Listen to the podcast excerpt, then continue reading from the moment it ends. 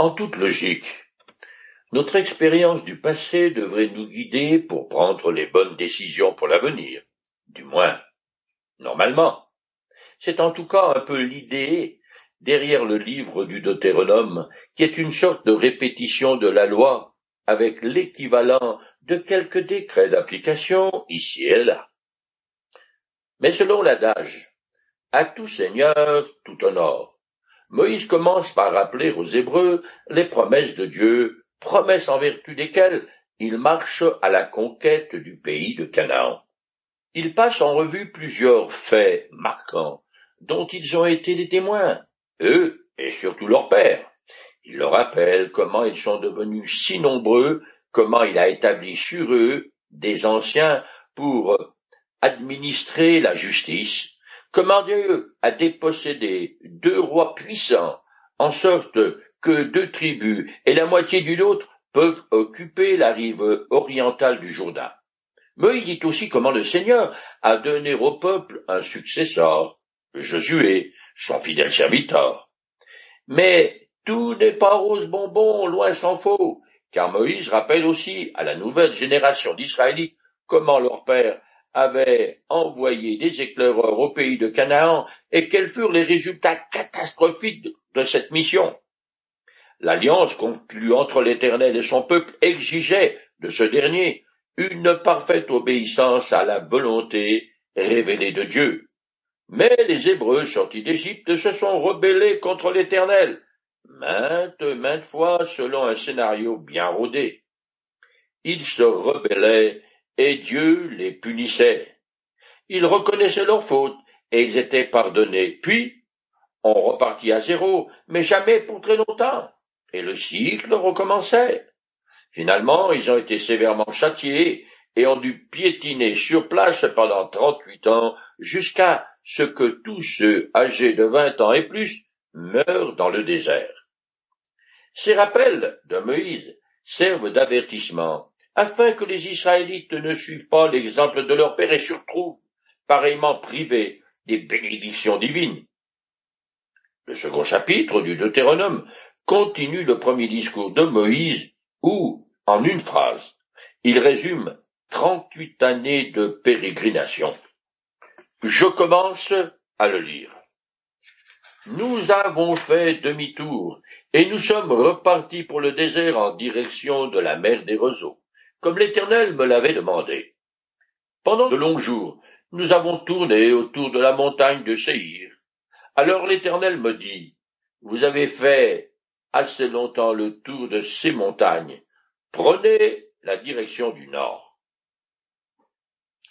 Après un séjour prolongé à Kadesh, au sud du pays promis, commence pour les Israélites une longue période de vie nomade au sud-ouest de la Palestine, en plein désert.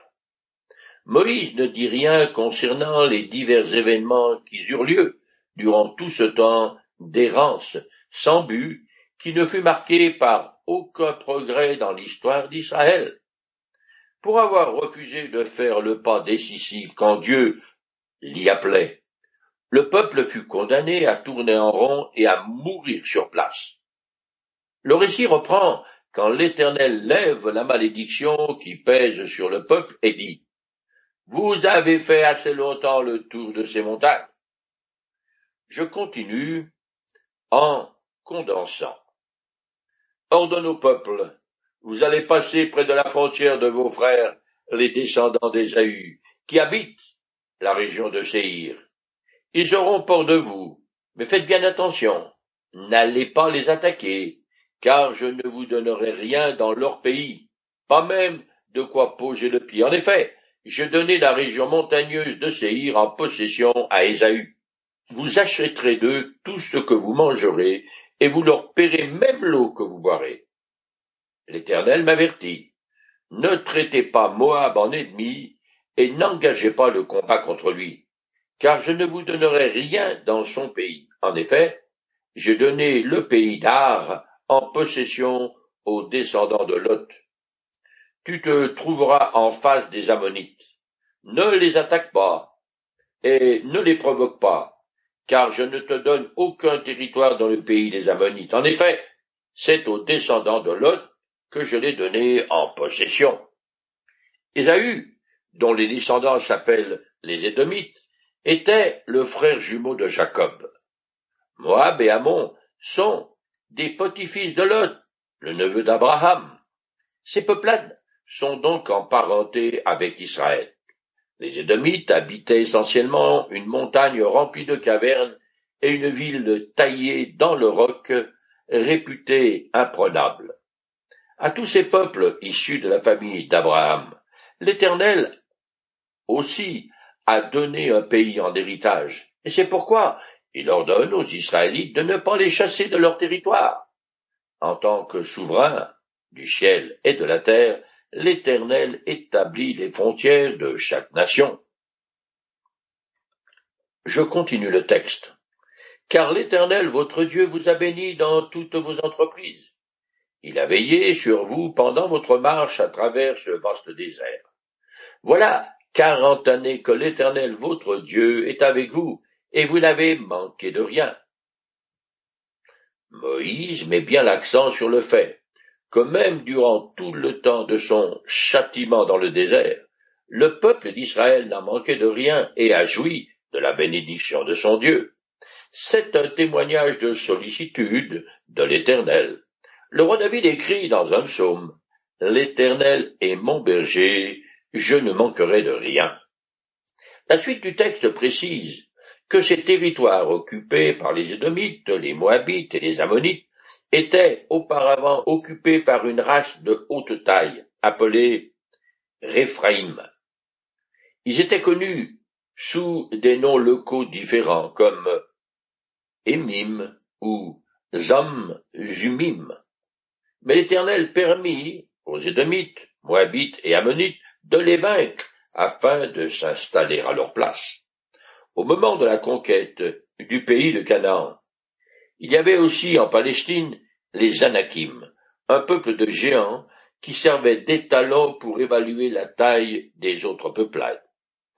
Environ cinq siècles après la conquête, le roi David soumit les peuples parents d'Israël à un tribut, mais ne les chassa pas de leur territoire, bien qu'ils aient eu la puissance de le faire. Je continue le texte plus loin. Allons, mettez-vous en route, dit l'Éternel, et traversez le torrent de l'Arnon. Je vais vous livrer Sion l'Amoréen, roi de Hexbon, avec tout son pays. Commencez à prendre possession de son domaine, engagez le combat contre lui. Aujourd'hui, je vais commencer à faire de vous la terreur de tous les peuples qui habitent sous le ciel. Ils vous craindront tellement qu'au seul bruit de votre approche, ils se mettront à trembler et seront pris de panique en face de vous. Israël contourna les peuples de sa parenté, n'empiétant que sur une toute petite portion de leur territoire, et les dédommagea pour l'eau qu'ils buvaient en cours de route. Le roi Sion avait vaincu les Moabites et prit une partie de son pays qui se trouvait à l'est de la mer Morte, tandis que leur capitale était dans le nord. Les Amoréens étaient très puissants. C'est pourquoi l'Éternel, par l'intermédiaire de Moïse, exhorte son peuple avec autant de force. Je continue en résumant le texte jusqu'à la fin du chapitre 2. Alors, depuis le désert de Kédémoth, j'ai envoyé à Sion, roi de Hechbon, des émissaires avec un message de paix. Permets-nous de passer par ton pays. Nous suivrons uniquement la route sans nous en écarter ni à droite ni à gauche. Tu nous fourniras, à prix d'argent, la nourriture, et nous mangerons, et tu nous donneras, contre paiement, l'eau que nous boirons comme l'ont fait les descendants d'Ésaü, qui habitent à Séhir, et les Moabites qui vivent dans le pays d'Ar. Laisse-nous simplement passer à pied jusqu'à ce que nous ayons traversé le Jourdain pour entrer dans le pays que l'Éternel, notre Dieu, nous donne. Mais Sion, roi de Hechbon, refusa de nous laisser passer chez lui, car l'Éternel, votre Dieu, l'avait rendu inflexible et entêté, afin de le livrer en votre pouvoir, comme cela est arrivé. Puis l'Éternel me dit, Vois, j'ai commencé de vous livrer Sion et son pays. Entreprends la conquête de son pays. Alors Sion se mit en campagne contre nous et nous attaqua à Yahats avec toute son armée. Mais l'Éternel, notre Dieu, le livra à notre merci, et nous l'avons vaincu, lui, ses fils et toute son armée. Tous ces événements sont décrits dans le livre des Nombres. Ce roi, ayant récemment vaincu les Moabites et les Ammonites, se croit le maître du monde. Aveuglé par l'orgueil, il refuse la prudence élémentaire qui aurait dû lui dicter d'accepter la proposition équitable que lui propose Moïse. Alors Dieu l'endurcit, comme il l'avait fait avec le Pharaon quarante ans plus tôt. Et c'est ainsi que les Amoréens coururent à leur perte en attaquant Israël et furent effacés de la carte, littéralement. Cette victoire israélite jeta la consternation parmi tous les peuples cananéens. Nous arrivons au chapitre 3 où Moïse continue de passer en revue les événements qui ont précédé la conquête du pays promis. Je commence à lire tout en compressant. Nous avons changé de direction et pris la route du Bazan. Mais Og, roi de Bazan, a marché contre nous avec toute son armée et nous a attaqués à Édréi. Mais l'Éternel notre Dieu nous le livra aussi avec toute son armée, et nous l'avons battu jusqu'à ce qu'il ne lui reste plus de survivants. Puis nous sommes emparés de toutes ces villes. Elles étaient fortifiées, entourées de hautes murailles et munies de portes verrouillées de barres de fer. En plus, nous avons pris un très grand nombre de villages non fortifiés. Cette région se trouve au nord-est du lac de Galilée et s'étend jusqu'aux confins de la Syrie. Face à l'adversité, Dieu demande aux croyants d'aller de l'avant par la foi, et c'est ce que les Israélites ont fait. Je continue toujours en compressant. Nous avons donc conquis, à cette époque-là, le pays des deux rois amoréens qui se trouvaient à l'est du Jourdain, depuis le torrent de l'Arnon jusqu'au mont Hermon. Og, roi de Bazan, était le seul survivant des Réphaïm. Son lit un lit en fer, qui se trouve toujours dans la ville ammonite de Rabat, faisait plus de quatre mètres de long et près de deux mètres de large. Ce résumé est destiné à faire sentir au peuple toute la grandeur des dons que lui fait son Dieu. Le mont Hermon, situé à cinquante kilomètres au sud-ouest de Damas, est un massif imposant de 2814 mètres de haut, où le Jourdain prend sa source. Sa cime, couverte de neige, la plus grande partie de l'année, est visible depuis n'importe quel endroit de la Terre sainte. La race de géants avait été détruite par les peuples de la parenté d'Israël grâce à l'intervention de l'Éternel en leur faveur. On ne sait pas précisément d'où sortent les Réphaïm, sinon qu'ils étaient déjà dans cette contrée au temps d'Abraham. De toute évidence, à l'origine, la possibilité de devenir géant était inscrite dans les gènes humains. Le mot traduit par lit de fer signifie cercueil en araméen. Il est probable qu'il s'agit d'un sarcophage en basalte noir. On ne sait pas comment cet objet de taille impressionnante est tombé entre les mains des Ammonites. La ville de Rabat est à trente-deux kilomètres au nord-est de la mer Morte. Je continue en compressant. Nous avons conquis, en ce temps-là, tout ce pays.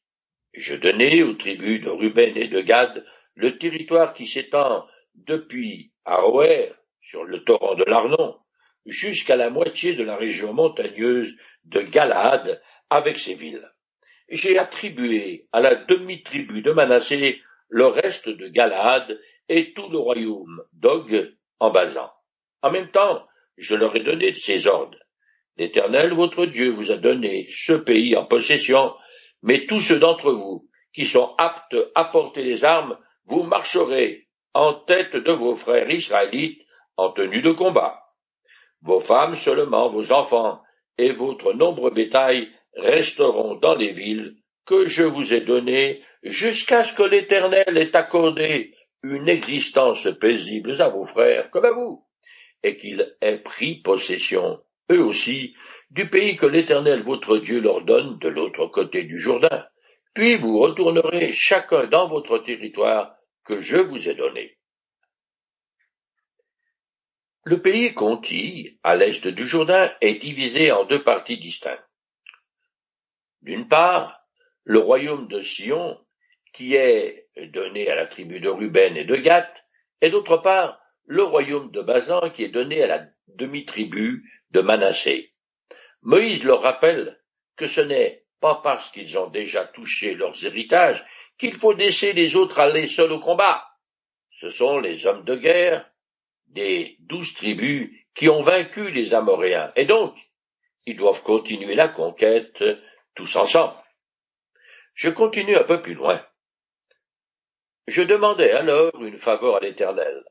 Seigneur éternel, lui dis-je, tu as commencé à montrer à ton serviteur ta grandeur et ta puissance. Et quel Dieu, dans le ciel ou sur la terre, pourrait accomplir de telles œuvres avec autant de puissance. Permets-moi, je te prie, de traverser le Jourdain pour voir ce bon pays qui se trouve de l'autre côté, cette belle contrée montagneuse et le Liban. Mais l'Éternel s'était mis en colère contre moi à cause de vous, et il ne voulut pas me l'accorder. Assez, me dit-il, ne me parle plus de cette affaire. Maintenant, Moïse raconte son expérience personnelle et la raison pour laquelle il n'est pas autorisé à entrer en terre promise. On éprouve de la sympathie pour lui, mais ce brave serviteur doit assumer jusqu'au bout les conséquences de sa faute. Je trouve que le châtiment de l'Éternel est sévère, mais c'est aussi un avertissement pour chacun d'entre nous. Je finis ce chapitre 3. Monte au sommet du Pisgah, et promène tes regards vers l'ouest, le nord, le sud et l'est, et contemple le pays de tes yeux. Mais tu ne passeras pas le Jourdain. Donne tes ordres à Josué, encourage-le et affermis-le, car c'est lui qui conduira ce peuple et qui le mettra en possession du pays que je vais te faire contempler. Moïse est autorisé à voir la terre promise de loin, mais pas d'y pénétrer c'est Josué, son aide de camp, qui va prendre la relève. Maintenant que sa mort est imminente, Moïse désire exhorter le peuple une dernière fois avant de le quitter définitivement. Nous voici arrivés au chapitre 4 qui va conclure la revue de la dernière marche d'Israël dans le désert. Le peuple se trouve encore sur la rive est du Jourdain, et il s'agit d'une génération entièrement nouvelle, avec seulement deux rescapés de l'ancienne, Caleb et Josué. Ces deux hommes et Moïse sont les seuls qui connurent l'Égypte et l'Exode. Je commence à lire. Maintenant, Israël, écoute les commandements et les lois que je t'enseigne Respecte-les, afin de vivre et d'entrer en possession du pays que l'Éternel, le Dieu de tes ancêtres, te donne. Vous n'ajouterez rien à ce que je vous commande, et vous n'en retrancherez absolument rien. Vous obéirez au commandement de l'Éternel votre Dieu, que je vous transmets. Vous avez vu de vos yeux ce que l'Éternel votre Dieu a fait à cause du Dieu Baal de Péor. Il a exterminé tous ceux d'entre vous qui s'étaient abonnés au culte de cette divinité. Mais vous, qui êtes restés fidèles à l'Éternel votre Dieu, vous êtes tous vivants aujourd'hui. Moïse demande la plus grande attention au peuple au moment où il s'apprête à lui exposer les préceptes de la loi de Dieu. les exhortations à écouter, prendre garde, et la nécessité d'obéir au commandement de Dieu reviennent fréquemment dans la bouche de Moïse. L'alliance de l'Éternel avec son peuple est conditionnelle, ce qui veut dire que la bénédiction d'Israël est strictement dépendante de son obéissance à la loi divine. Jusqu'à là, ça a été un échec de cuisant. À croire que les Hébreux prennent un malin plaisir à se rebeller sans cesse.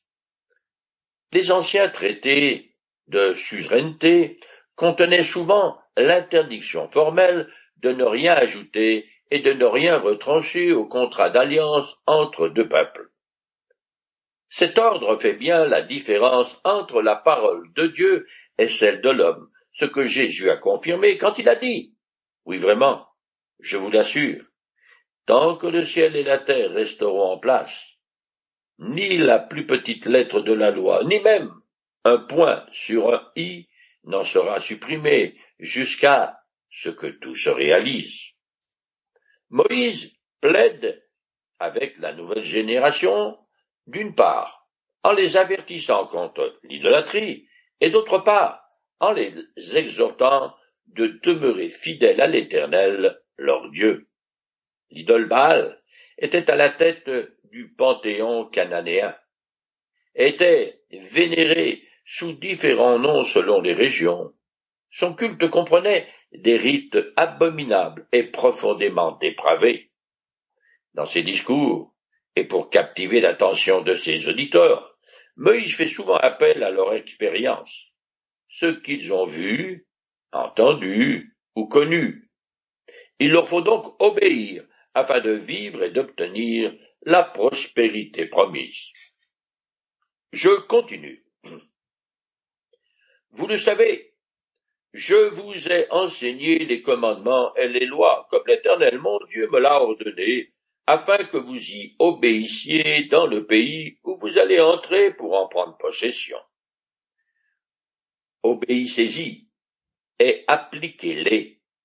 C'est là ce qui vous rendra sages et intelligents aux yeux des peuples. Ils en entendront parler et ils s'écrieront Il n'y a qu'un peuple sage et avisé c'est cette grande nation. Où est, en effet, la nation même parmi les plus grandes, qui a des dieux aussi proches d'elle que l'Éternel notre Dieu l'est de nous toutes les fois que nous l'invoquons, et quelle est la grande nation qui a des commandements et des lois aussi justes que toute cette loi que je vous donne aujourd'hui? La loi est présentée ici comme le fondement de la sagesse et un formidable privilège pour lequel les Hébreux devraient être reconnaissants. En effet, ils jouissent de la proximité de leur Dieu qui leur a donné des commandements justes. Ils ne représentent pas un joug pesant. Au contraire, ils ont pour but leur bien-être et leur liberté. Si je respecte les préceptes divins, d'une part, j'éviterai de tomber dans les écueils de la vie dont la liste est interminable, et d'autre part, je bénéficierai de la bienveillance de Dieu. C'est un peu comme en voiture. Si je respecte le code de la route, j'ai bien davantage de chances d'arriver à bon port que si je me crois sur un manège d'auto-tamponnante. En obéissant au commandement de l'Éternel, Israël sera à la tête des autres peuples, parce qu'il sera le témoin de la grandeur et de la justice de l'Éternel.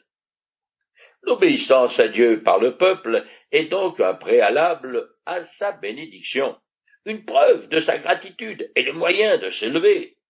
Un peu plus loin, dans ce chapitre, Dieu donne une quatrième raison pour laquelle les Israélites doivent obéir à sa loi.